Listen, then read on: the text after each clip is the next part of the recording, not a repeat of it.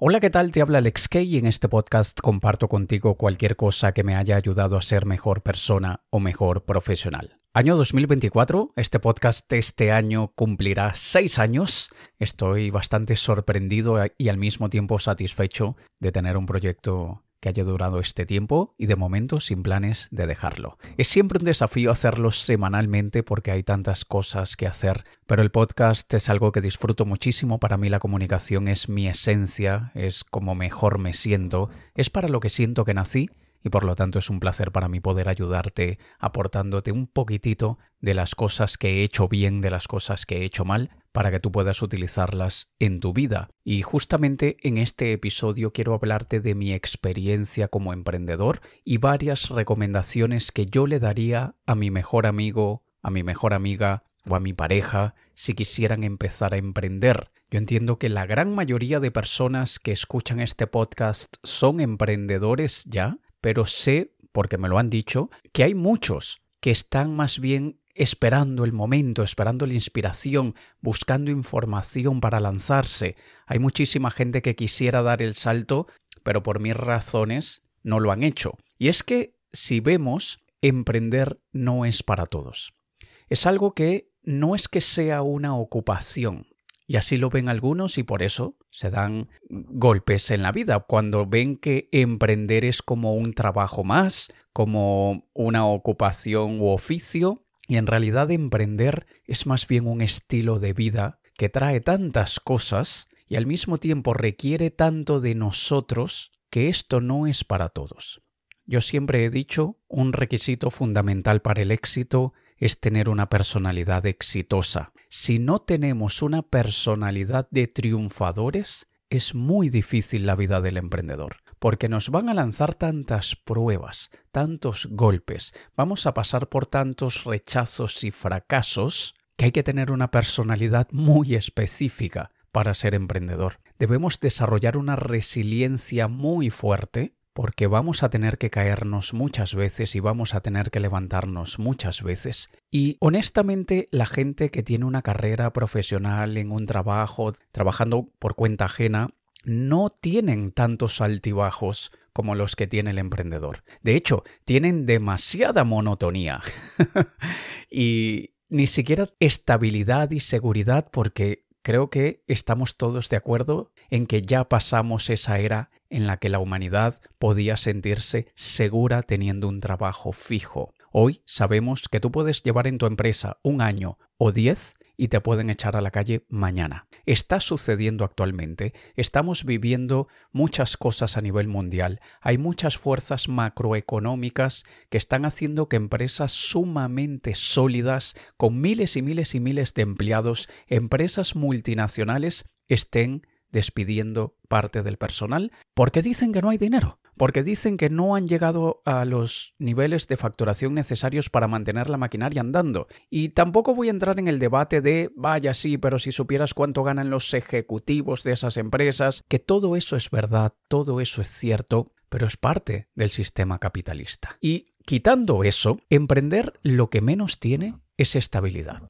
Y tú me dirás, entonces, ¿por qué hay que ser tan kamikaze tan masoquista para meterse a emprender, porque, como te decía antes, esto es parte de nuestra personalidad. Yo siempre he sido muy inquieto, muy creativo, con una necesidad muy fuerte de crear.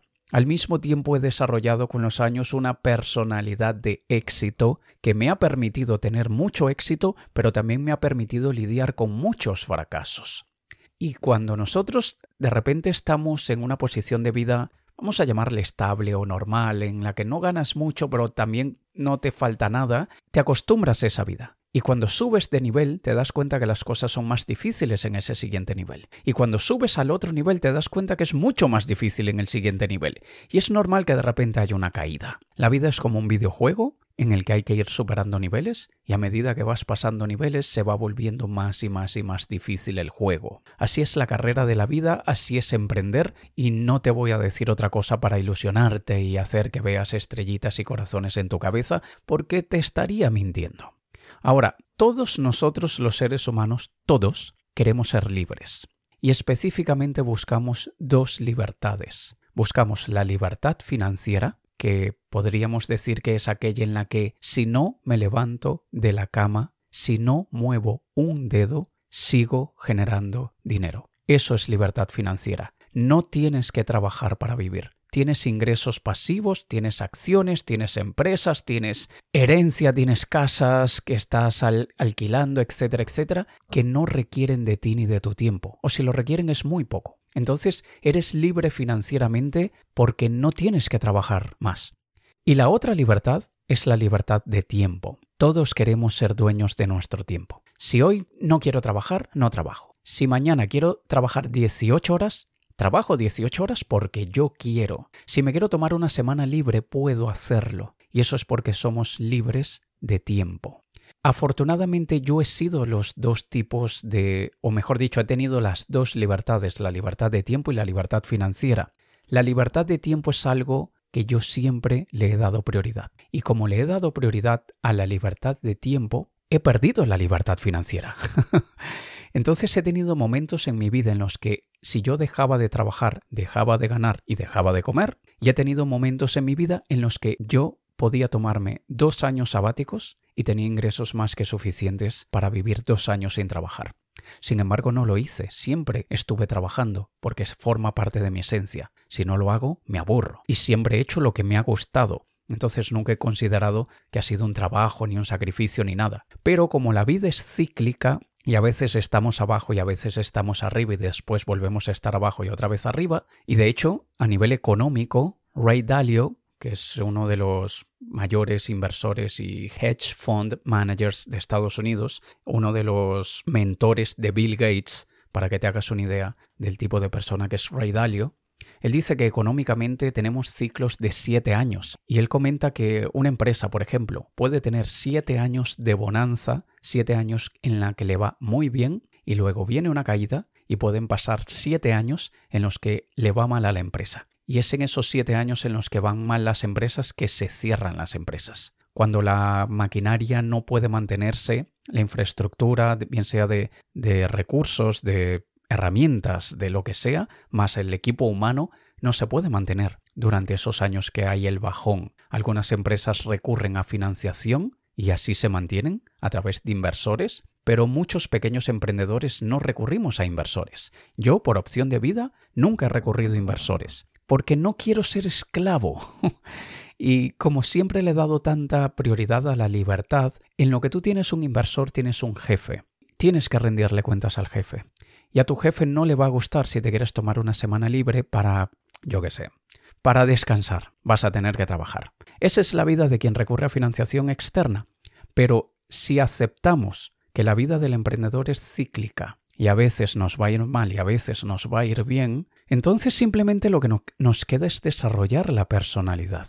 Y cuando ya tú aceptas que vas a vivir desapegado o desapegada totalmente de la necesidad de una certeza absoluta con todo, cuando aceptas que no hay garantías de nada, te lanzas. Y te lanzas porque lo quieres, no porque estás buscando un escape a tu trabajo, porque si le preguntamos a 100% de la humanidad, ¿te gusta tu trabajo? Es muy probable que un, yo qué sé, 80% diga que no le gusta su trabajo. Entonces, muchos de esos verán el emprendimiento como una salida a esa esclavitud del trabajo, pero no es muy sensato en muchas ocasiones si no han desarrollado la personalidad del emprendedor. Así que te voy a dar una serie de, de tips que para mí son muy importantes y que en estos, yo qué sé, más de 20 años o aproximadamente 20 años de emprendedor que llevo en mi vida, yo solamente trabajé para una empresa ah, por cuenta ajena tres años de mi vida probablemente. Primero trabajé en un estudio de fotografía, luego en otro, luego cuando emigré a Portugal estuve año y medio trabajando en una cafetería y ya está. Y la última vez que trabajé para alguien que fue en esa cafetería fue en el año 2003 o, 2004. O sea que ya llevo, sí, unos 20 años como emprendedor y quiero que tomes estas recomendaciones como súper importantes y se las recomendaría incluso así a un hijo, si lo tuviera, ¿vale? Primero, elige un negocio que vaya acorde a tu personalidad. Si eres muy tímido o muy tímida, no crees nada, no busques un negocio que requiera de una marca personal, porque será un infierno tu vida. Si eres sumamente metódico o metódica, estructurado y cuadriculado, no crees o no montes ningún negocio que dependa de muchas habilidades creativas porque tu vida será un infierno. Debes elegir un modelo de negocio, un área, un nicho de mercado que vaya acorde con tu personalidad. Yo durante años sufrí porque intenté ser un gato y en realidad era un perro. O al revés, yo siempre he sido gato. Intenté ser un perro siendo yo de naturaleza un gato. Y eso hizo mi vida miserable muchas veces. Yo como persona soy muy introvertido, muy callado, paso mucho tiempo a solas, me encanta la soledad, también me gusta una buena compañía, pero disfruto mucho de mi soledad y eso hace que muchas cosas a nivel de negocio haya tenido que hacer mucho sacrificio y haya tenido que, que pasarlo mal. Pero ya habiéndome reconciliado con mi personalidad, con lo que sé que me gusta, con las cosas que se me dan naturalmente, y, yo aunque soy introvertido y callado y, me gusta la soledad, me encanta comunicar. Entonces he aprendido a moverme dentro de mi elemento, dentro de mi esencia. Pero te recomiendo que cuando estés considerando ideas de negocio, pregúntate, ¿mi personalidad va acorde con esto? Y si por casualidad la respuesta es no, ¿lo deseo tanto? ¿Me veo capaz? ¿Realmente lo quiero como para sacrificar tantas cosas de mi esencia y mi personalidad por el negocio? Esto es algo que tienes que ser muy honesto u honesta contigo, ¿vale? Segundo, empieza a tiempo parcial. Si es tu primera vez a emprender, mantén tu trabajo, no, no, sueltes tu trabajo. Hazlo por las noches, los fines de semana, cuando tengas tiempo libre, pero no lo sueltes todo para meterte de cabeza a emprender. Y si decides hacerlo así, asegúrate que tienes al menos como mínimo uno o dos años de ahorro. Es decir, si las cosas van muy mal durante un año entero, tú te puedes mantener. Y créeme, como emprendedor vas a tener un año o dos o tres muy malos. Los vas a tener. Yo conozco gente muy exitosa que cuando me han contado sus épocas de bajón, yo digo, yo no he pasado por nada, porque yo he tenido momentos muy difíciles, incluso por esta situación macroeconómica que estamos viviendo. Este no es mi mejor momento profesional, pero ya, me, he levantado de otras situaciones y sé que me voy a levantar de esta. Cuando conozco la historia de aquellos que se han caído mucho peor que de lo que yo me he caído y se han levantado, eh, esto inspira, pero también me recuerda que esto forma parte de la vida del emprendedor, pero no es algo que el empleado de una empresa esté acostumbrado a vivir. Si tú trabajas por cuenta ajena en relación de dependencia, tú no estás acostumbrado o acostumbrada a estos momentos de bajón que pueden durar años. Así que empieza a tiempo parcial y no te lances de cabeza si es tu primera vez.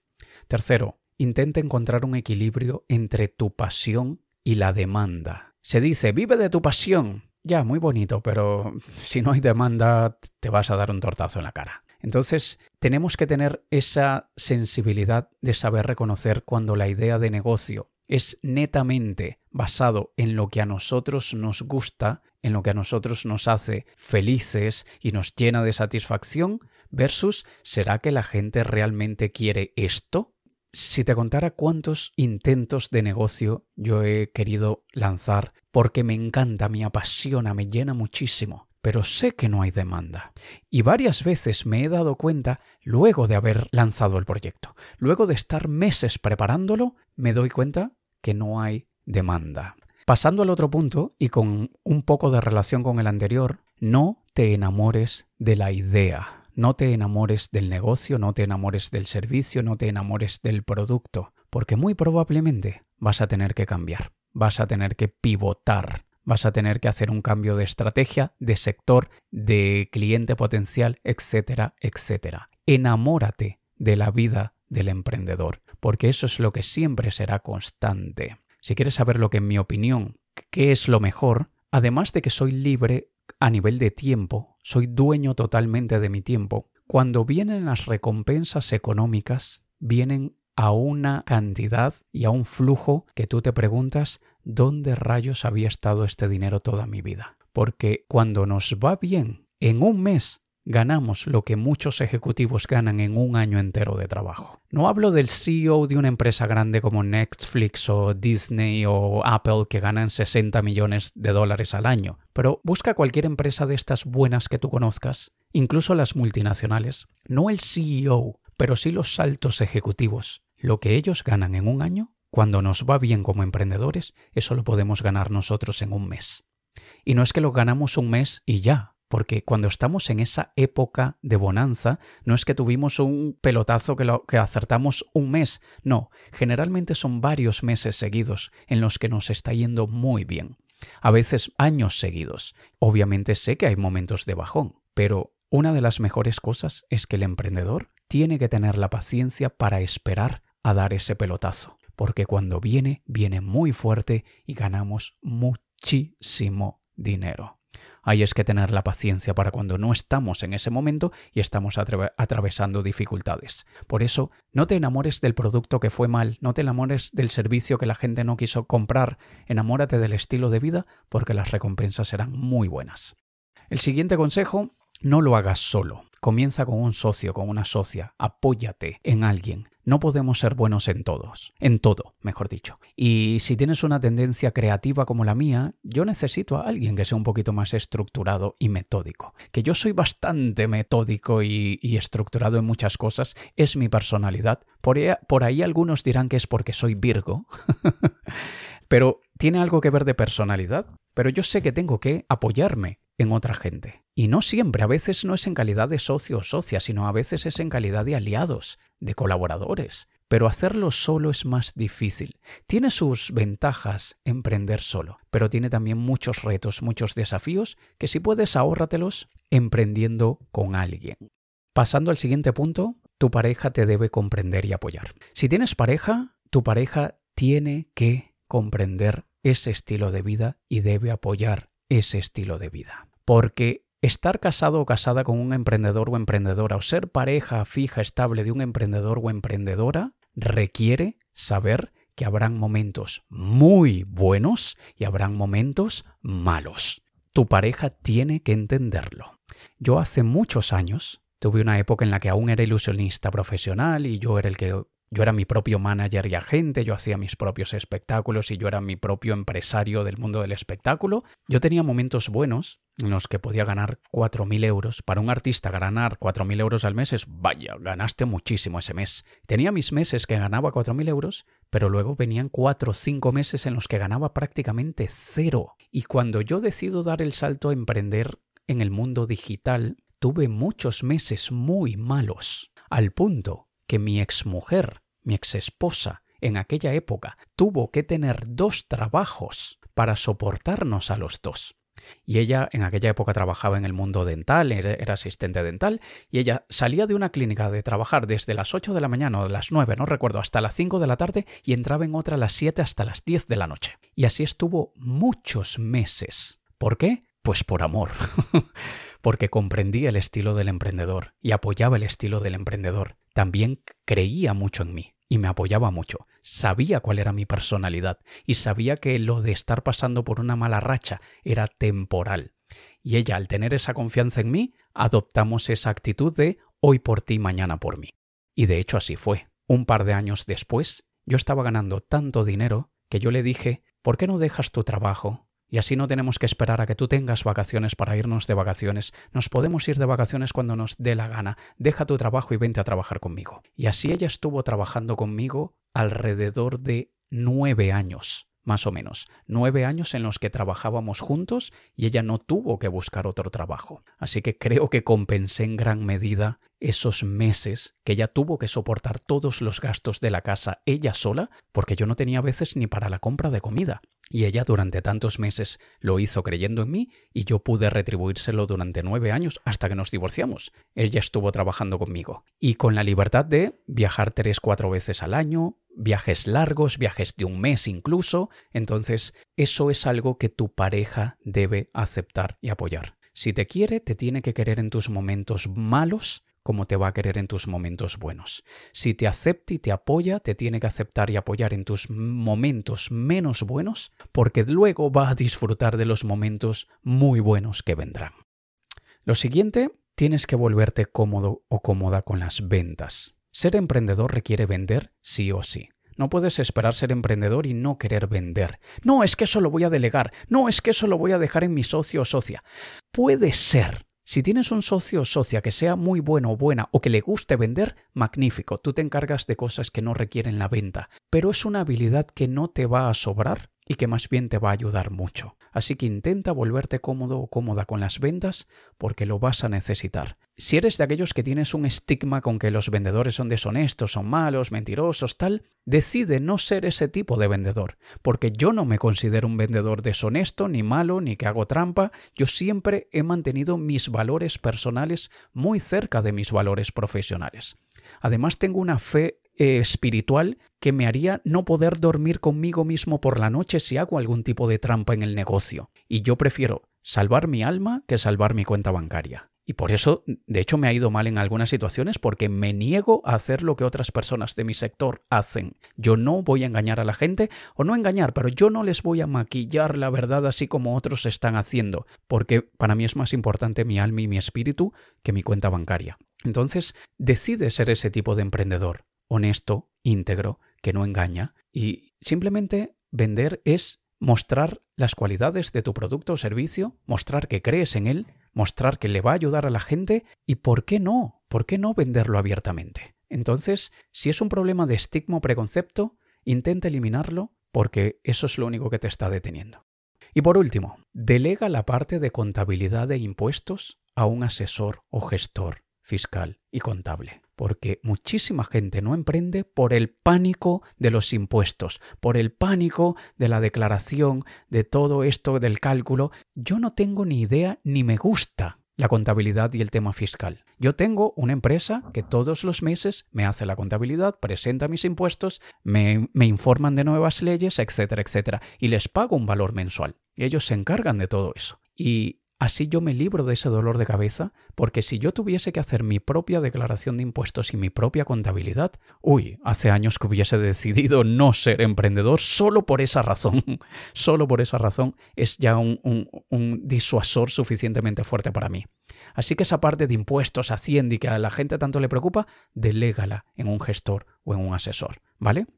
Como te he dicho antes, estos consejos te los doy como que si fueses mi mejor amigo o amiga. Esto es basado en mi experiencia. Si quieres ser emprendedor o emprendedora, verás que es un mundo bastante desafiante. Pasarás por muchos momentos de prueba, de prueba de personalidad y carácter, pero si tienes paciencia, todos esos momentos difíciles serán muy bien recompensados. Y para mí el saber que puedo pasar, yo qué sé, un año, dos o tres, o lo que sea, pasándolo mal, pero luego en un año gané mucho más de lo que gané en los últimos 10 años anteriores, eso sumado a que soy 100% dueño de mi tiempo, soy libre a nivel de tiempo, solo, solo por eso, para mí todo vale la pena. Nos escuchamos en un próximo episodio. Te ha hablado Alex Kay. Un saludo.